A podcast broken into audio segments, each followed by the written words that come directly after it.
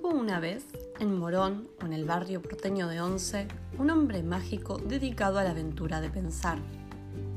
Así describió Jorge Luis Borges a Macedonio Fernández, un escritor, filósofo y abogado argentino que nació en 1874 y falleció en 1952.